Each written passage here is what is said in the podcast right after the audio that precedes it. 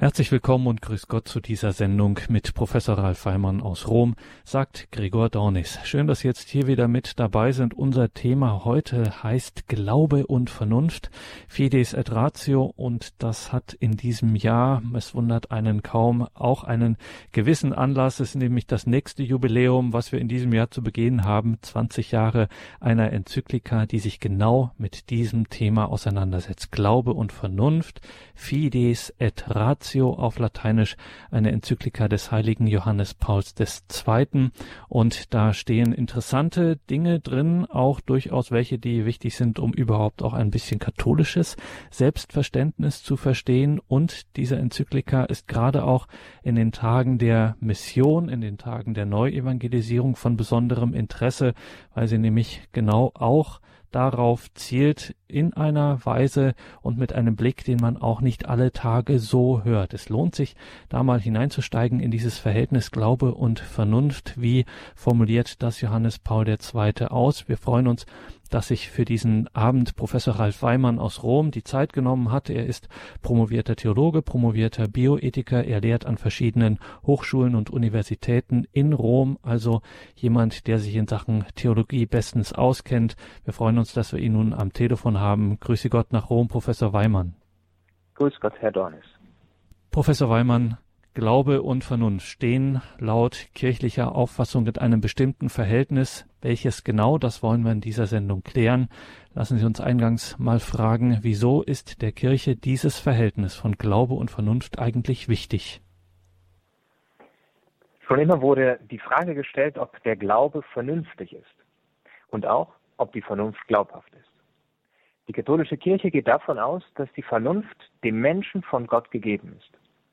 Sie ist auf das Gute hin ausgerichtet und daher lässt sich mittels der Vernunft Gott finden, der der Gute ist. Schon der Apostel Paulus hat dies sehr deutlich im Brief an die Römer zum Ausdruck gebracht, indem er schrieb, Seit der Erschaffung der Welt wird Gottes unsichtbare Wirkung an den Werken der Schöpfung mit der Vernunft wahrgenommen, seine ewige Macht und Gottheit. Von daher ist die Vernunft jene menschliche Fakultät, durch die Gott erkannt werden kann. Der Glaube hingegen ist eine übernatürliche Tugend, durch die der Mensch zum einen durch die Gnade Gottes und die Mitarbeit mit dieser Gnade das von Gott offenbarte annimmt. Und hier nun stellt sich die Frage, wie ist das Verhältnis von Glaube und Vernunft einzuordnen? Wahrer Glaube kann grundsätzlich der Vernunft nicht widersprechen sonst wäre der Glaube falsch. Umgekehrt kann die Vernunft nicht dem wahren Glauben widersprechen, sonst wäre sie manipuliert oder verzerrt. Es gibt auch Zerrformen der Vernunft. Zugleich ist festzuhalten, dass der Glaube über die Vernunft hinausreicht und einen Horizont aufzeigt, der weitergeht. Durch den Glauben wird das Unsichtbare, also Gott, sichtbar. Dinge also, die nur mit der Vernunft nicht zu erkennen sind. Ein Beispiel kann das Gesagte verdeutlichen. Im Bereich des Gehörsinns ist unsere menschliche Wahrnehmung eingeschränkt. Hunde zum Beispiel können höhere Frequenzen wahrnehmen, die für das menschliche Gehör nicht wahrzunehmen sind. Der Glaube lässt, um dieses Bild zu verwenden, diese mit der Vernunft nicht wahrnehmbaren Frequenzen hörbar und sichtbar werden. Erst so wird das Ganze der Wirklichkeit erschlossen. Von daher bedingen Glaube und Vernunft einander, zusammen zeigen sie ein vollständiges Bild der Wirklichkeit, zu der auch die unsichtbare Welt, also Gott, gehört. Auf diese Weise bewahrt der Glaube vor Engführungen und Aberglaube. Zugleich wird die Arroganz der Vernunft eingeschränkt, denn sie wird daran erinnert, nicht das Ganze der Wirklichkeit wahrnehmen zu können, sondern nur Ausschnitte was im Idealfall zu größerer Demut führen sollte. Und von daher ist das Verhältnis von Glaube und Vernunft für die Kirche von Anfang an bis in unsere Zeiten von großer Wichtigkeit. Am 14. September 1998 hat Papst Johannes Paul II. eine Enzyklika zum Thema Glaube und Vernunft verfasst. Und genau mit dieser Enzyklika zu Glaube und Vernunft, Fides et Ratio, beschäftigen wir uns in dieser Sendung mit Professor Ralf Weimann aus Rom. Diese Enzyklika vom 14. September 1998, eine Enzyklika des heiligen Papstes Johannes Pauls II.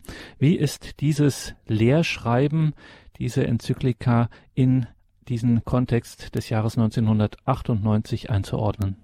Nun, der Papst wollte das Verhältnis von Glaube und Vernunft darlegen, wie sich beide zueinander verhalten, denn das Verhältnis ist nicht immer spannungslos. In der Geschichte wurde mal die Vernunft überbetont. Das wurde auch als Rationalismus bezeichnet. Das heißt, man hat sich nur auf die Vernunft, auf die Ratio verlassen. Und es gab auch eine andere Tendenz, dass man nur den Glauben betonte. Eine Strömung, die auch als Fideismus bekannt ist.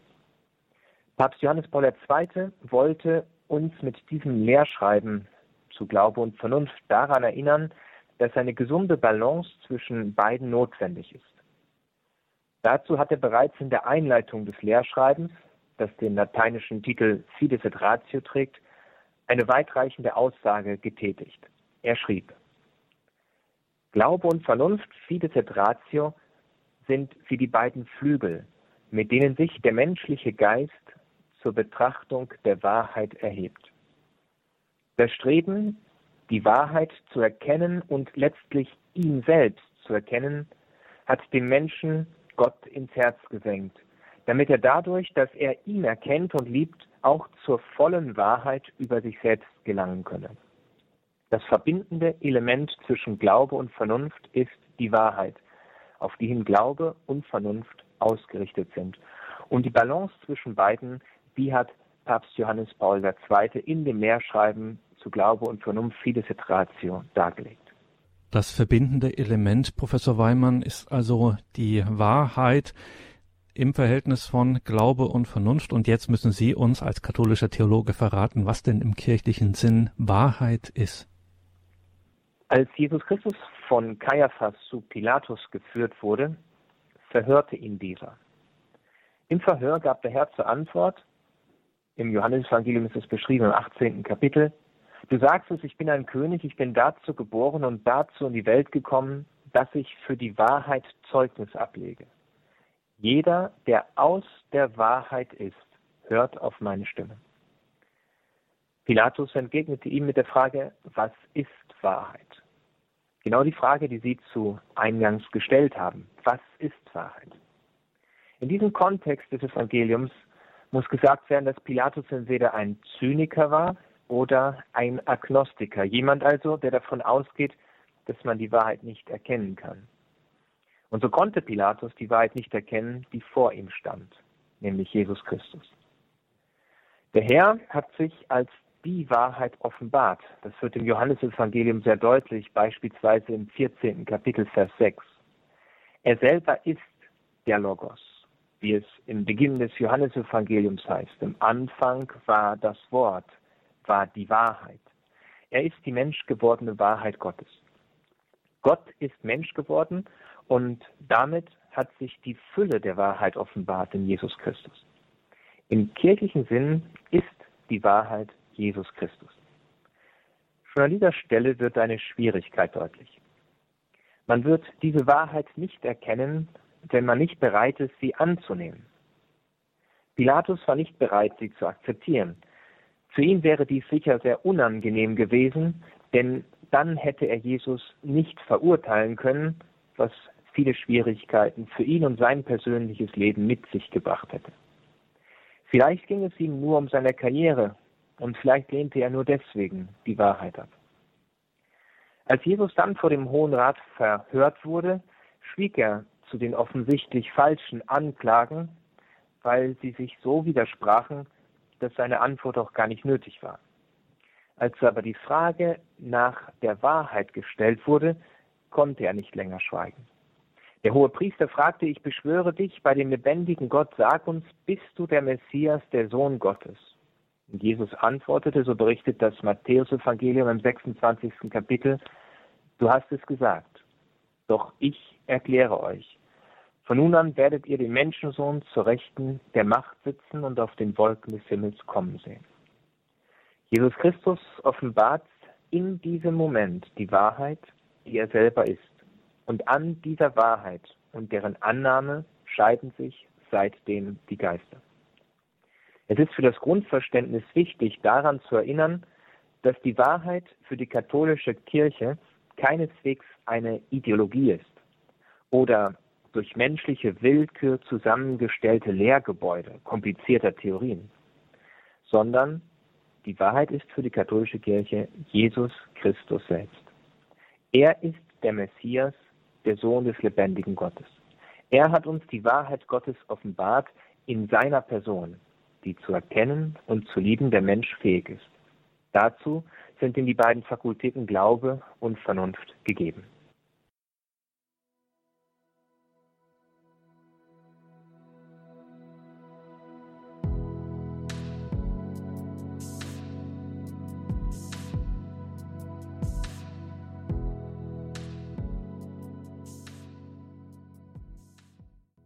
Glaube und Vernunft, unser Thema heute in dieser Sendung mit Professor Ralf Weimann aus Rom. Professor Weimann, jetzt sprechen wir schon so intensiv darüber, auch das müssen wir noch klären, was mit Glaube und was mit Vernunft gemeint ist, wenn Papst Johannes Paul II. in dieser Enzyklika Glaube und Vernunft, Fides et Ratio, davon spricht von diesen beiden Glaube und Vernunft. Am Ende seines Pontifikats hat Papst Benedikt XVI. an einer Enzyklika, also einem Lehrschreiben zum Thema Glaube, gearbeitet. Zuvor hatte er über die anderen theologischen Tugenden geschrieben, über Liebe und Hoffnung. Er wollte also am Ende seines Pontifikates auch noch zum Thema Glaube etwas verfassen, um wichtige Aspekte neu ins Bewusstsein der Christen zu rufen. Und da knüpft er genau an das an, was auch in der Enzyklika Fides et Ratio Glaube und Vernunft Erwähnung findet und führt das Ganze weiter. In diesem Schreiben, das also kurz vorm Abschluss stand, bevor er dann auf sein Amt verzichtete, ähm, dieses Schreiben wurde erst unter seinem Nachfolger veröffentlicht und trägt den lateinischen Titel Lumen Fidei, auf Deutsch das Licht des Glaubens. In diesem am 29. Juni 2013 veröffentlichten Dokument finden sich sehr tiefsinnige Ausführungen zum Thema Glaube, und auch eine Aussage, die als Definition gelten kann. Zunächst wird gesagt, dass der Glaube ein Licht ist, das den Horizont erleuchtet. Der Gläubige ist, dies bezeugten schon die ersten Christen, ein Erleuchteter. Denn das Licht Christi, hierin spiegelt sich auch die ganze Taufsymbolik wieder, zeigt dem Getauften den Weg. Allerdings ist sich der Christ nicht selber Licht, sondern das Licht ist Christus und es kommt zu uns durch die Kirche. Nach dem Gesagten wird die Definition von Glauben verständlicher, die in dem besagten Schreiben Erwähnung findet. Dort heißt es dann, dass der Glaube die Antwort des Menschen auf die Einladung Gottes ist. Die Antwort des Menschen auf die Einladung Gottes. Die spiegelt sich auch im Glaubensbekenntnis wider, indem wir bekennen, ich glaube. Es ist also die Antwort des Menschen an Gott, der sich offenbart. Gott geht uns voraus, er offenbart sich, er erleuchtet uns, er schenkt uns seine Gnade und im Glauben nimmt der Mensch diese Einladung Gottes an. Die Vernunft hingegen ist das Licht des Geistes. Dieses Licht kann getrübt sein oder beispielsweise durch den Glauben, durch ein übernatürliches Licht erhellt werden. Das Licht der Vernunft beruht auf natürlichen Erkenntnissen, die immer von den Sinnen ausgehen, also von Auge, Ohr, Mund, Nase, also das, was sinnlich wahrnehmbar ist. Der Glaube erleuchtet die Vernunft im Hinblick auf jene Dinge, die die Vernunft übersteigen, die also mit der Vernunft alleine nicht wahrgenommen werden können. So zum Beispiel die großen Fragen des Menschseins. Wohin gehen wir? Woher kommen wir? Wofür leben wir?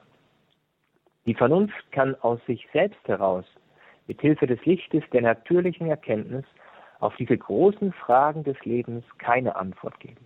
Sie verbleibt im Dunkeln und lässt den Menschen in Angst vor dem Unbekannten zurück, So hat es Johannes Paul II. in der Enzyklika Fides et Ratio ausgedrückt.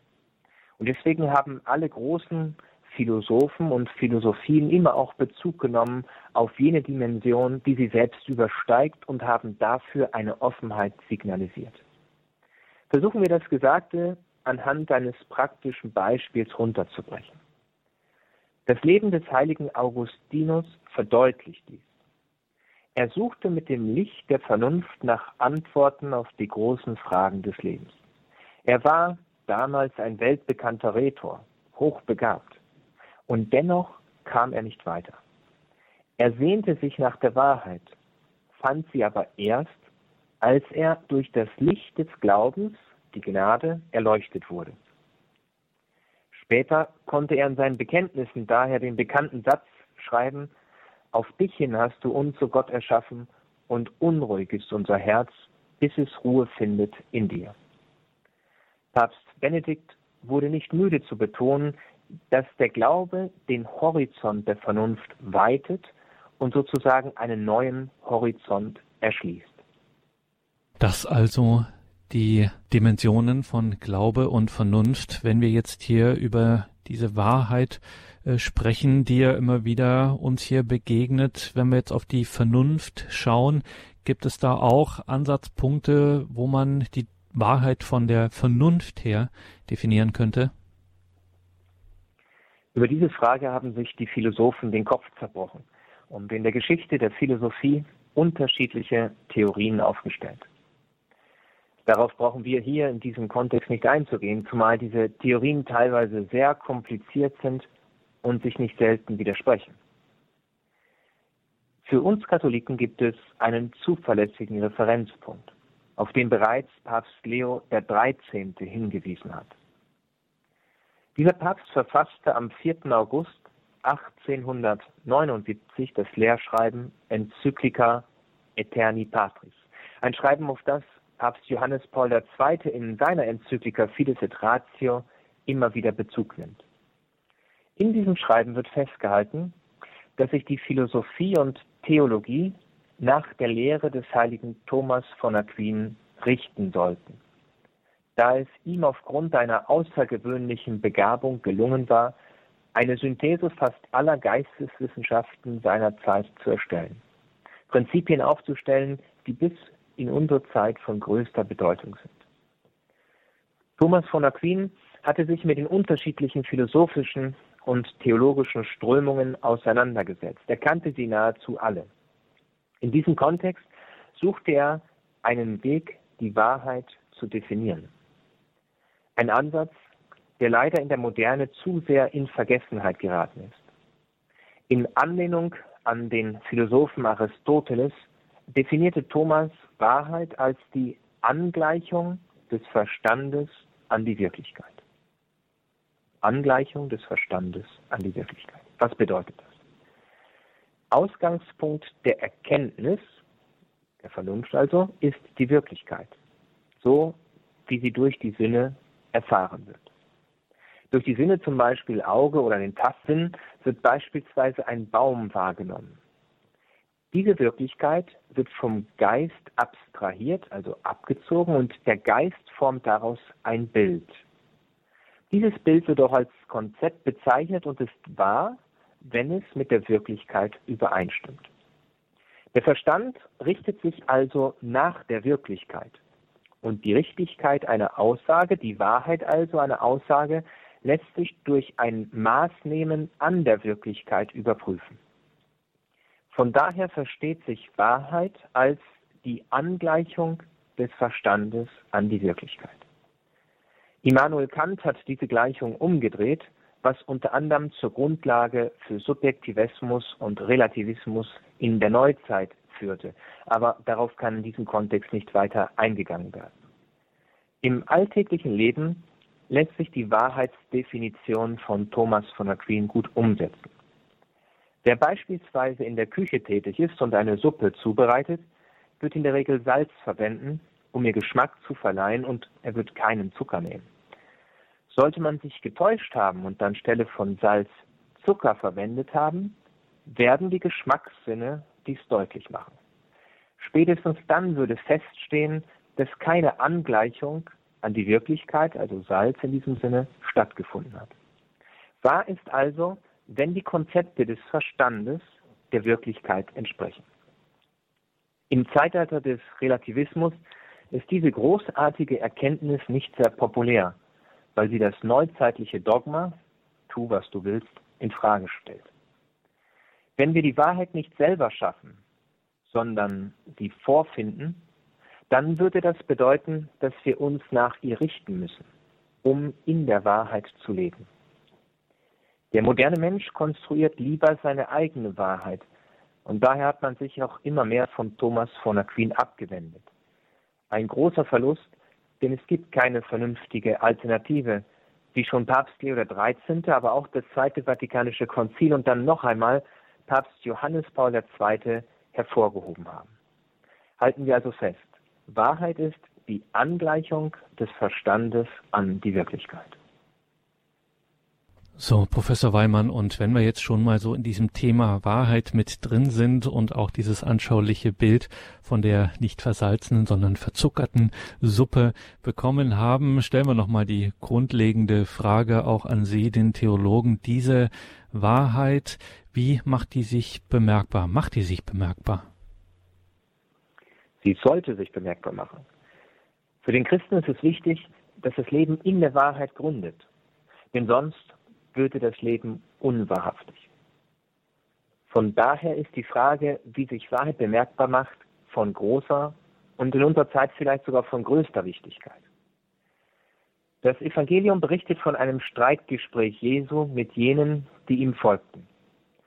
Ganz unverblümt sagt er, dass der Teufel der Vater der Lüge ist. Johannes Evangelium 8. Kapitel. Da der Teufel eben nicht in der Wahrheit steht. Und er fügt dann hinzu, und es steht nicht in der Wahrheit, denn es ist keine Wahrheit in ihm. Wenn er lügt, sagt er das, was aus ihm selbst kommt, denn er ist ein Lügner und ist der Vater der Lüge. Für uns moderne Menschen mag dies ungewöhnlich klingen, aber das Evangelium lässt eigentlich nur zwei Möglichkeiten gelten. Entweder man steht in der Wahrheit, die letztendlich Jesus Christus ist, oder man lebt in der Lüge, die vom Teufel kommt.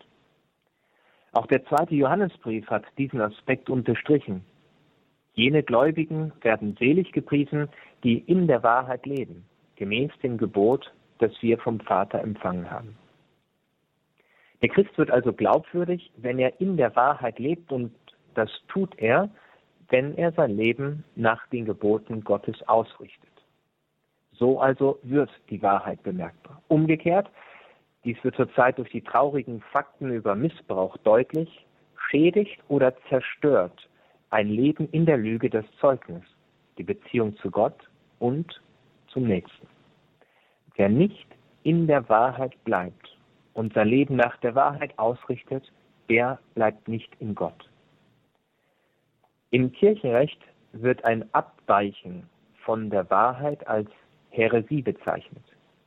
Und dazu heißt es im Kanon 751, Häresie nennt man die nach Empfang der Taufe erfolgte beharrliche Leugnung einer Kraft göttlichen und katholischen Glaubens zu glaubenden Wahrheit oder einen Zweifel an einer solchen Glaubenswahrheit. Es ist also wichtig festzuhalten, dass die Wahrheit frei macht. Die Wahrheit befreit uns von der Lüge, von der Unehrlichkeit, der Korruption und der Sünde. Für Christen gibt es wertvolle Hinweise, durch die sie überprüfen können, ob sie in der Wahrheit leben. Und diese wertvollen Hinweise sind zuallererst die Gebote. Heute erfreuen sich die Gebote Gottes keiner großen Beliebtheit. Dennoch sind die Gebote als Hinweisschilder zu verstehen, die uns zur Wahrheit Gottes führen. Wer sich nach ihnen richtet, wird in der Wahrheit verbleiben. Wer sich nicht danach richtet, sie ignoriert oder, dies ist heute ein großes Problem, sie nicht einmal mehr kennt, der wird auch nicht in der Wahrheit verbleiben. Im Johannesevangelium bezeichnet sich der Herr als Weinstock und alle, die für das ewige Leben bestimmt sind, müssen in enger Verbindung mit dem Herrn leben, so wie eine Rebe am Weinstock. Was das konkret bedeutet, wird im 15. Kapitel des Johannesevangeliums deutlich. Dort heißt es, wenn ihr meine Gebote haltet, werdet ihr in meiner Liebe bleiben, so wie ich die Gebote meines Vaters gehalten habe und in seiner Liebe bleibe. Das Leben oder Verbleiben in der Wahrheit geschieht durch die Treue zu den Geboten Gottes. Wen verwundert es, wenn im Zeitalter des Relativismus, wo jeder nach der eigenen Fasson selig werden will, die Gebote sich keiner großen Beliebtheit erfreuen. Dennoch ist dies der zuverlässige Weg, den der Herr uns vorgibt und ist auch der Prüfstein, an dem wir schauen können, ob wir in der Wahrheit leben sagt Professor Ralf Weimann aus Rom, mit dem wir heute über die vor 20 Jahren erschienene Enzyklika Fides et Ratio Glaube und Vernunft und dementsprechend auch grundsätzlich über dieses Verhältnis von Glaube und Vernunft, deren verbindendes Element die Wahrheit ist, wie wir jetzt gerade schon gelernt haben. Darüber sprechen wir in dieser Sendung, machen jetzt eine kurze Musik und wenden uns dann der Frage zu, wie diese Wahrheit, die sowohl in der Vernunft als auch der, im Glauben sich dann manifestierende, offenbarende Wahrheit zu verkünden ist. Gleich geht es hier weiter mit Professor Ralf Weimann nach der Musik.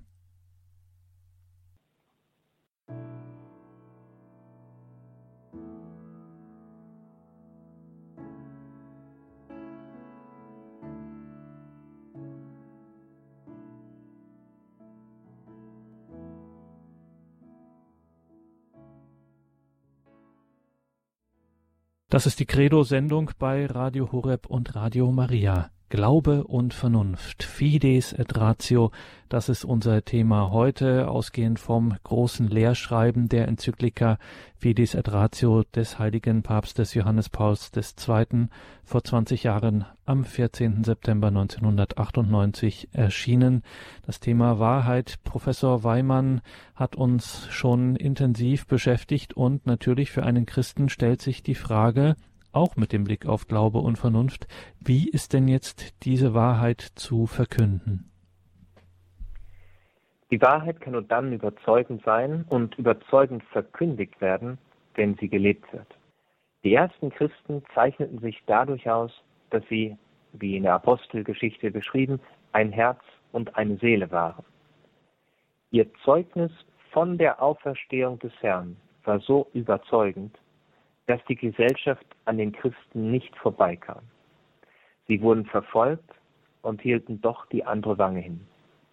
Aber sie machten keine Kompromisse mit der Welt, sondern wurden zu Zeugen Christi in der Welt durch die Treue zu seinen Geboten. Die größte Glaubwürdigkeit erhält die Verkündigung, wenn sie sich nicht nach den wechselnden Strömungen des Zeitgeistes richtet, sondern immer wieder neu an der Wahrheit Christi Maß nimmt. Der heilige Benedikt von Nursia hatte daher mit Recht vom Primat Gottes gesprochen, den jeder Christ berücksichtigen muss. Wir nennen uns Christen, weil Christus uns vorangeht. Er ist das Licht, das uns erleuchtet. Er ist der Stern, den wir verkünden. Gott also geht uns voran und wir sind eingeladen, unser Leben immer wieder neu nach ihm auszurichten. Heute sind wir gewohnt, umgekehrt vorzugehen. Wir schauen auf die Bedürfnisse der Menschen, ihre Interessen, ihre Vorlieben und so weiter.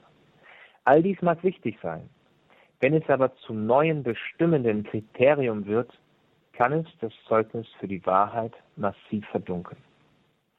Um es noch einmal zu sagen, die Wahrheit ist nicht eine Theorie, sondern Jesus Christus hat sich als die Wahrheit offenbart und der Christ ist dieser Wahrheit verpflichtet.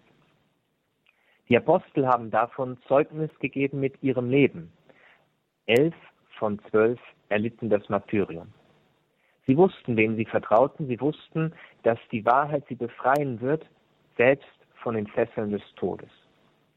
Und diese Verkündigung, die in der Wahrheit gründet und wo das ganze Leben dahinter steht, ist eine glaubwürdige Verkündigung. Der Apostel Paulus hat im Römerbrief einen ganzen Katalog hinterlassen, der zeigt, was zu tun ist, um die Wahrheit glaubhaft zu verkünden. Mit großem Freimut konnte Paulus für die Wahrheit einstehen. Er konnte nach Rom fahren, in die ganze Welt der damals Bekannten herumreisen, um diese Wahrheit zu verkünden. Und mehr noch, so berichtet er im Brief an die Galater, er konnte selbst Petrus entgegentreten, um ihn zu korrigieren, als er von der Wahrheit abgewichen war. Die Wahrheit ist in der Tat das Zentrum der Verkündigung. Nicht eine menschliche Wahrheit, sondern göttliche, erlösende Wahrheit. Es wird aber nur dann gelingen, sie glaubhaft zu verkündigen, wenn das Leben dessen, der sie verkündet, der Wahrheit entspricht. Und da sind wir, Professor Weimann, gerade an einem für heutige Menschen doch durchaus neuralgischen Punkt, nämlich der Frage, ob diese Wahrheit, ob die Wahrheit immer klar und deutlich zu erkennen ist. Die Thematik Erkenntnis der Wahrheit ist kompliziert und erschöpfend vermag ich darauf hier nicht einzugehen. Daher sollen ein paar Hinweise genügen. Grundsätzlich ist die Wahrheit erkennbar. So hat es schon der Römerbrief deutlich gemacht auch viele andere Stellen im Neuen Testament weisen darauf hin. Die Würde des Menschen besteht darin, so könnte man sagen, zur Erkenntnis der Wahrheit, die Gottes, zu gelangen. Diese Fähigkeit, die Menschen abzusprechen, wäre keine Demut, sondern Arroganz. Denn die Annahme von Wahrheit setzt Demut voraus. Die Ablehnung ist hingegen sehr oft Ausdruck von Arroganz. Aber um auf Ihre Frage zurückzukommen, kann es dennoch schwer sein, die Wahrheit zu erkennen. Wenn beispielsweise der Lebensstil der Menschen sich an ein Leben gewöhnt hat, das nicht den Geboten Gottes entspricht, wird die Wahrheitsfähigkeit eingeschränkt. Ein Beispiel kann helfen, das Gesagte besser zu verstehen. Wenn ein junger Mann einmal Drogen konsumiert, wird nachher sein Gewissen ihm klagen. Ihm wird klar, dass da etwas nicht stimmt. Wenn er es aber wieder und wieder tut, dann werden diese Gewissensbisse eingeschläfert und irgendwann merkt er nicht mehr, dass er sich von der Wahrheit abgewandt hat. Wer sich an ein Leben in Sünde gewöhnt, der gewöhnt sich an die Lüge, damit an die Unwahrheit. Er lehnt die Wahrheit ab. Er wird blind für die Wahrheit. In diesem Kontext müssen noch einmal die Gebote Gottes Erwähnung finden. Denn wer sie ablehnt oder nicht danach lebt, der ignoriert die Hinweisschilder zur Wahrheit und er wird sich verirren. Zudem setzt die Erkenntnis und die Annahme der Wahrheit Demut voraus. Das wurde eben eingangs schon erwähnt. Je mehr hingegen das eigene Ich zum Maß aller Dinge wird, umso mehr wird die Wahrheit abgelehnt und zurückgewiesen. Mehr noch. Sie kann als Bedrohung eines falsch verstandenen Freiheitsverständnisses verstanden werden. Der Apostel Paulus hat deswegen zum unerschrockenen Einsatz für die Wahrheit aufgerufen, als er im zweiten Brief an Timotheus sagte, ich zitiere, ich beschwöre dich bei Gott und bei Jesus Christus, dem kommenden Richter der Lebenden und der Toten, bei seinem Erscheinen und bei seinem Reich. Verkünde das Wort, tritt dafür ein, ob man es hören will oder nicht. Weise zurecht, tadle, ermahne in unermüdlicher und geduldiger Belehrung. Denn es wird eine Zeit kommen, in der man die gesunde Lehre nicht erträgt, sondern sich nach den eigenen Wünschen immer neue Lehrer sucht, die den Ohren schmeicheln, und man wird der Wahrheit nicht mehr Gehör schenken. Und dann führt Paulus weiter fort, du aber sei in allem nüchtern, ertrage das Leiden und so weiter. Die Erkenntnis der Wahrheit kann also durch unterschiedliche Dinge eingeschränkt werden. So ist es wichtig, immer wieder neu das Leben nach der Wahrheit auszurichten. Betrifft übrigens die ganze Kirche. Das Zweite Vatikanische Konzil hat in der dogmatischen Konstitution über die Offenbarung erklärt, dass das Lehramt der Kirche nicht über dem Wort Gottes steht, sondern ihm dient. Dieselbe Konstitution führt aus, dass es nicht die Aufgabe der Kirche ist, eine eigene Agenda zu erstellen, sondern die Gläubigen zur Wahrheit zu führen, damit das Wort Christi in Fülle in den Gläubigen wohnen kann. Diese Aufgabe sollte wieder neu in den Vordergrund treten. Glaube und Vernunft. Fides et Ratio, unser Thema heute hier in dieser Sendung mit dem römischen Theologen Professor Ralf Weimann. Ja, die Wahrheit ist klar und deutlich. Sie ist zu verkünden. Jetzt kennen wir natürlich, Professor Weimann, alle das berühmte Wort, das paulinische Wort von der Torheit des Kreuzes. Ist das nicht genau das Gegenteil von so einem klaren Wahrheitsanspruch? Wo besteht hier eine Logik? Nun, die Logik Gottes übersteigt zweifellos die menschliche Logik. So heißt es schon im ersten Brief an die Korinther, denn wer begreift den Geist des Herrn? Wer kann ihn belehren? Wir aber haben den Geist Christi. Das heißt, der Glaube ist ein Mysterium, ein Mysterium, das unseren Verstehenshorizont übersteigt. Und dennoch, und jetzt komme ich auf eine Antwort, dennoch sucht die Vernunft, dieses Mysterium zu verstehen. Denn der Glaube sucht das Verstehen. Dies gilt in besonderer Weise für das zentrale Geheimnis, das Sie eben erwähnt haben, nämlich die Torheit des Kreuzes. Im Johannesevangelium heißt es, dass es keine größere Liebe gibt, als wenn einer sein Leben hingibt für seine Freunde. Im Anschluss daran bekräftigt der Herr, ihr seid meine Freunde, denn ihr tut, was ich euch sage. Jesus Christus kam in diese Welt, um uns durch seine Liebe zu erlösen. Und diese Liebe fand ihre höchste Ausdrucksform darin, dass der Menschensohn gekommen ist, um zu dienen und sein Leben hinzugeben als Lösegeld für viele. Wer ist heute schon freiwillig bereit, für einen guten Freund in den Tod zu gehen? So etwas wäre ein Akt heroischer Liebe. Gott hat sich als die Liebe offenbart. Und in dieser Logik der Liebe ist die Torheit des Kreuzes zu verstehen, wie der Apostel Paulus im ersten Korintherbrief treffend dargelegt hat. Da will ich kurz zitieren. Da heißt es, denn das Wort vom Kreuz ist denen, die verloren gehen, Torheit. Uns aber, die gerettet werden, ist es Gottes Kraft. Es heißt nämlich in der Schrift, ich lasse die Weisheit der Weisen vergehen und die Klugheit der Klugen verschwinden. Wo ist ein Weiser, wo ein Schriftgelehrter, wo ein Wortführer in dieser Welt? Hat Gott nicht die Weisheit der Welt als Torheit entlarvt? Denn da die Welt angesichts der Weisheit Gottes auf dem Weg ihrer Weisheit Gott nicht erkannte, beschloss Gott alle, die glauben, durch die Torheit der Verkündigung zu retten. Die Juden fordern Zeichen, die Griechen suchen Weisheit, wir dagegen verkündigen Christus als den Gekreuzigten.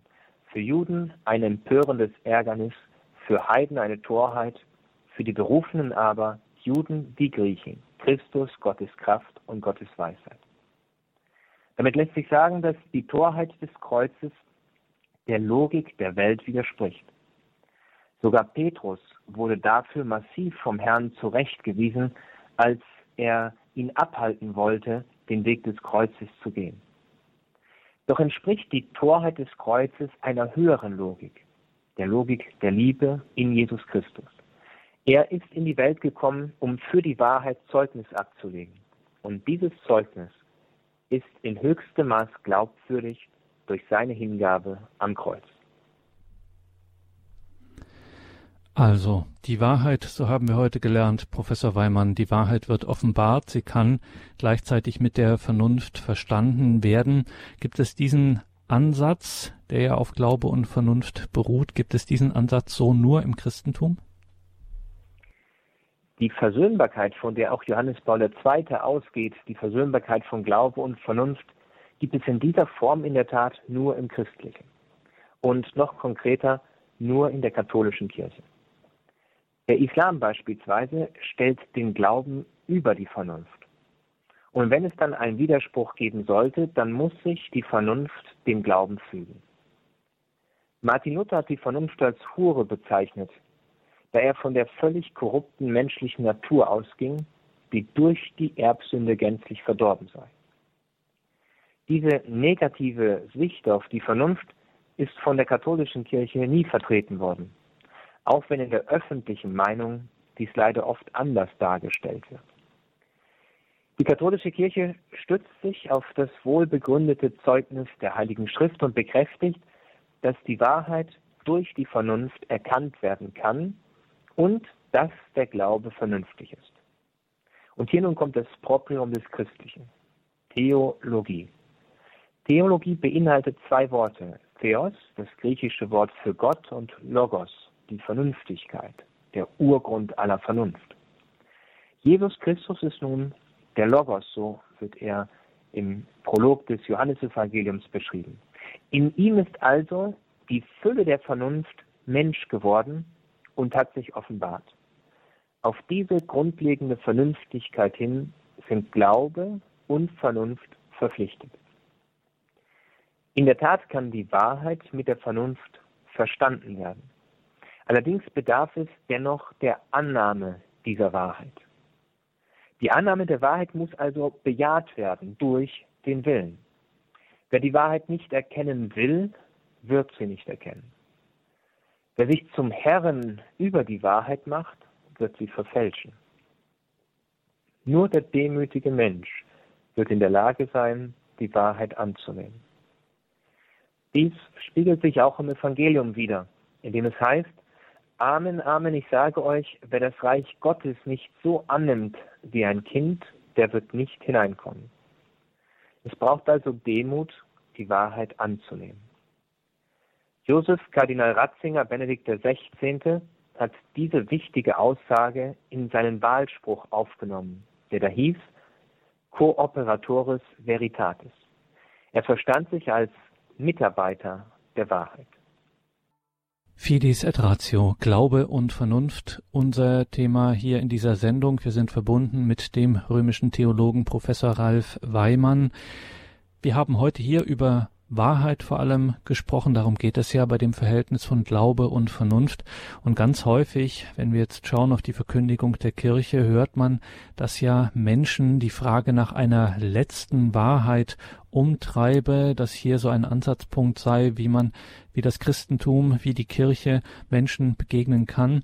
Wie kann sich die Kirche eigentlich in dieser Frage so sicher sein, dass es eben in jedem Menschen eine Frage nach der letzten Wahrheit gibt? Die Kirche geht davon aus, dass der Mensch von Gott geschaffen ist und auf Gott hin ausgerichtet ist. So hat es der heilige Augustinus in dem bereits zitierten schönen Satz ausgedrückt, dass das Herz des Menschen unruhig ist, bis es Ruhe findet in Gott. Wer also nicht nach der Wahrheit strebt und sie zu finden sucht, der wird den Sinn des Lebens verfehlen und dessen Leben wird nicht gelingen. Das ewige Leben ist nach dem Zeugnis der Heiligen Schrift an die Anerkennung und Annahme der Wahrheit gebunden. Diese Prämisse veranlasst die Kirche zur weiteren Aussage, nämlich dass kein Mensch ohne die Wahrheitsfrage auskommen kann. Auf der anderen Seite, und das spiegelte sich auch in Ihrer Frage wieder, ist es in der Tat so, dass es Menschen gibt, die nicht mehr nach der Wahrheit suchen. Einigen erscheint der Anspruch der Wahrheit zu hoch und sie haben eine zu negative Vorstellung von der Wahrheit.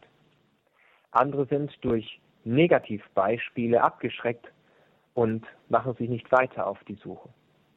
Hinzu kommt die vorherrschende Geisteshaltung des Relativismus, also des Menschen, sich ihre eigene, für sie selber angenehme Wahrheit selber zurechtsuchen.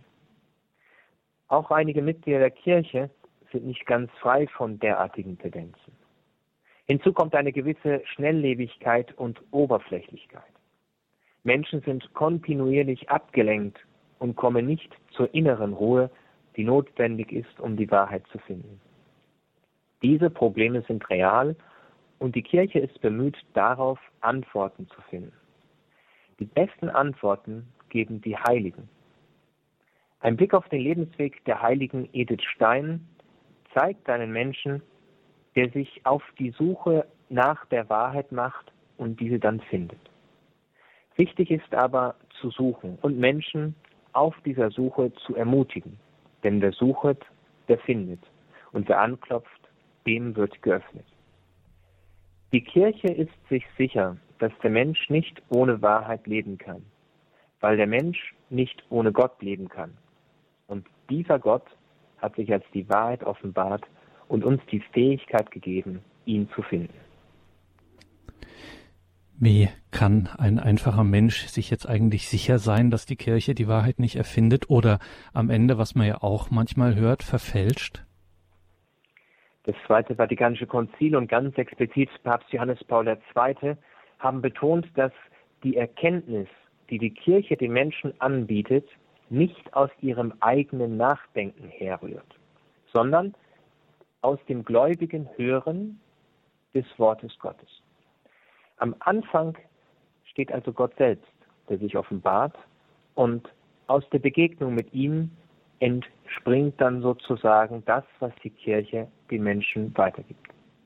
Daher ist es die Aufgabe der Kirche nicht, die Wahrheit zu verändern oder sich selber auszudenken, sondern sie zu verwalten. So hat es die dogmatische Konstitution Lumen Gentium über die Kirche gesagt, dass die Kirche in Christus gleichsam das Sakrament, das heißt Zeichen und Werkzeug für die innigste Vereinigung mit Gott, die für die Einheit der ganzen Menschheit ist.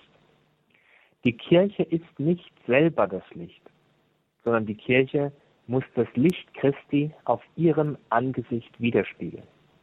Die Kirche ist nicht selber die Wahrheit, sondern die Wahrheit ist der Kirche anvertraut. Je mehr sich Menschen in den Mittelpunkt drängen, auch in der Kirche, das Menschliche groß wird, umso kleiner wird das Licht Christi. Umgekehrt bedeutet das, je mehr Christus in den Mittelpunkt tritt, umso größer wird das Licht, das das Leben der Menschen erleuchtet. Das Gesagte gilt auch im Hinblick auf die Wahrheit. Der Kirche ist zugesagt, dass die Mächte der Unterwelt sie nicht überwältigen werden. Aber zugleich wissen wir, dass es einen Glaubensabfall geben kann und geben wird. Die Geschichte zeigt, dass es Zeiten gab, in denen ein Großteil der Bischöfe einem Irrglauben, nämlich dem Arianismus, anhingen. Und der Herr fragt selbst im Lukas-Evangelium, wird der Menschensohn, wenn er kommt, noch Glaube finden auf der Erde? Mit anderen Worten, je mehr das Göttliche in den Mittelpunkt tritt, umso geringer ist die Gefahr, dass die Kirche ihrem Auftrag untreu wird. Je mehr das Menschliche in den Mittelpunkt tritt, die menschlichen Ideen, umso größer ist die Gefahr, dass sie sich von der göttlichen Wahrheit abwendet. Nicht ohne Grund heißt es im Psalm 111, die Furcht des Herrn ist der Anfang der Weisheit. Alle, die danach leben, sind klug. Heute ist von der Furcht des Herrn oft nicht viel zu spüren, oftmals auch nicht in der Kirche. Zu sehr haben wir uns daran gewöhnt, selber zum Maßstab zu werden. Der Eindruck entsteht, als fürchte man eher die öffentliche Meinung als den Herrn. Aber genau dies wäre der falsche Weg im Hinblick auf den Glauben und auf die Wahrheit. Der Kirche ist die Aufgabe anvertraut, die Offenbarung, das heißt die göttliche Wahrheit, so weiterzugeben, wie sie sie empfangen hat. Die Methoden können sich ändern, aber die Wahrheit ist dieselbe, wie Paulus sagt, gestern, heute und in Ewigkeit. Wir müssen Vertrauen haben auf den Herrn, dass er seine Kirche in der Wahrheit erhält, auch wenn es bedeuten kann, dass viele vom Weg abkommen. Die erschreckenden Fälle von Missbrauch selbst in hohen Kreisen der Hierarchie haben dies deutlich werden lassen. Umso mehr gilt es, sich an der Wahrheit Christi zu orientieren, die zu uns kommt durch die Heilige Schrift, durch die lebendige Tradition und durch die Kirche. sagt Professor Ralf Weimann in unserer heutigen Sendung, wo es um Glaube und Vernunft und damit um das große Thema Wahrheit auch geht, wie Professor Weimann, kann sich die Kirche eigentlich so sicher sein, dass es diese letzte Wahrheit, von der wir heute so viel gehört haben, wirklich gibt? Die Kirche ist Zeugin der Wahrheit oder sie sollte Zeugin der Wahrheit sein. Das entspricht ihrem Wesen. Sie ist der mystische Leib Christi, das Volk Gottes. Die Kirche konstituiert sich nicht vom Menschen, sondern von Gott. Damit nimmt die Kirche teil an der Wahrheit des Herrn, die ihr anvertraut ist. Christus ist das Haupt der Kirche. Damit ist eine untrennbare Verbindung zwischen Christus und Kirche, zwischen Christus und Wahrheit gegeben. Dabei ist die Kirche nicht ein Gralswächter, sondern sie ist mit dem Auftrag betraut, das Evangelium vom ewigen Heil zu verkünden. Der Apostel Paulus sagt treffend, weh mir, wenn ich das Evangelium nicht verkünde. Daher ist jeder Christ verpflichtet, an der Wahrheit Christi festzuhalten, sie nicht zu verfälschen, zu verwässern, sich nicht herauszupicken, was man selber gerne hören will, sondern die ganze Wahrheit Christi anzunehmen und sie dann weiterzugeben. Dabei gilt das Herrenwort, wenn sie mich verfolgt haben, werden sie auch euch verfolgen. Wenn sie an meinem Wort festgehalten haben, werden sie auch an eurem Wort festhalten. Die Kirche in dieser Hinsicht kann sicher sein, dass es die letzte Wahrheit gibt, weil die Kirche die Wahrheit Christi bezeugt. Die Treue zur Wahrheit ist unverzichtbar. Die Kirche nimmt an dieser Wahrheit teil in dem Maß, die sie mit Christus verbunden ist. Und wenn wir gerade heute auch auf die Wahrheitssuchenden schauen, wie kann ich denn jetzt als Christ in meinem Leben Menschen, die auf der Wahrheitssuche sind, im Sinne Jesu begleiten? In unserer heutigen Zeit ist es notwendig, Menschen, man könnte so sagen, den Mantel der Wahrheit anzulegen. Was bedeutet das?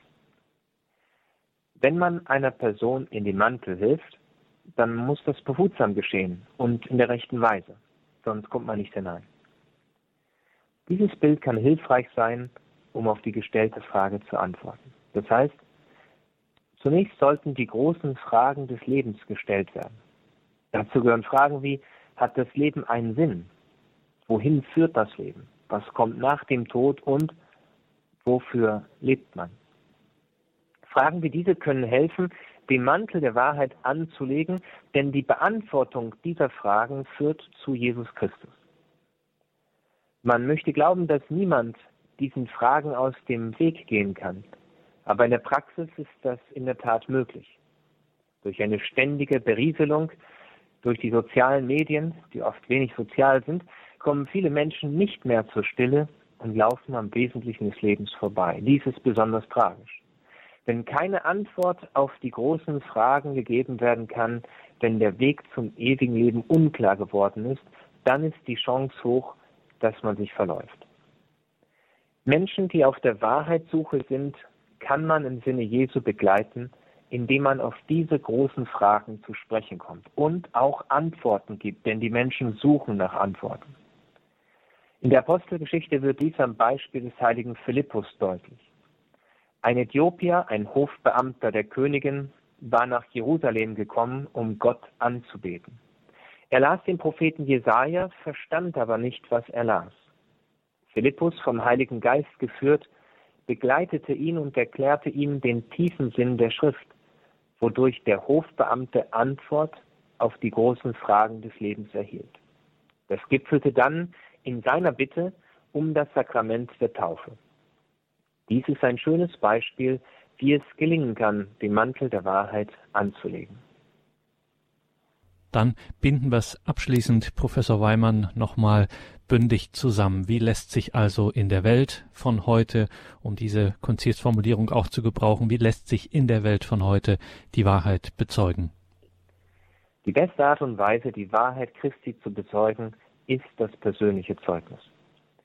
Die Heiligen waren Menschen, die die Wahrheit Christi für ihr eigenes Leben angenommen haben. Sie zweifelten nicht an der Wahrheit, sondern nahmen diese in Demut an. Sodann richteten sie ihr Leben nach der Wahrheit aus, die ihr Leben erleuchtet hatte, sodass von dieser Wahrheit eine große Strahlkraft ausging. Diese Strahlkraft hält auch über den Tod hinaus an, denn die Wahrheit ist attraktiv, weil sie den Sinn erschließt, die Menschen frei macht und erlöst. Es braucht ein neues Selbstverständnis, dass die Nichtannahme der Wahrheit Gottes Ausdruck von Arroganz und Hochmütigkeit ist, während die Annahme der Wahrheit Demut voraussetzt.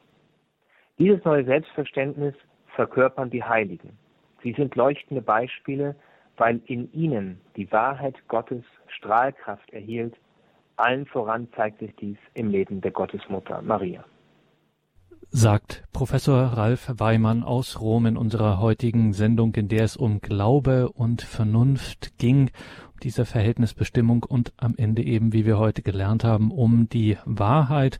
Danke, Professor Weimann, dafür, dass Sie uns hier in dieses Thema hineingebracht haben. Und ja, Sie sind nicht nur Theologe, sondern Sie sind vor allem ein geweihter Priester. Und damit uns allen genau diese Strahlkraft in unserem alltäglichen Leben gelingen möge, dass wir in dieser Weise leuchtende Christen werden, die die Wahrheit auch glaubhaft bezeugen, da brauchen wir jede Menge Unterstützung. Und da ist es nicht schlecht, wenn Sie uns zum Ausklang dieser Sendung noch segnen.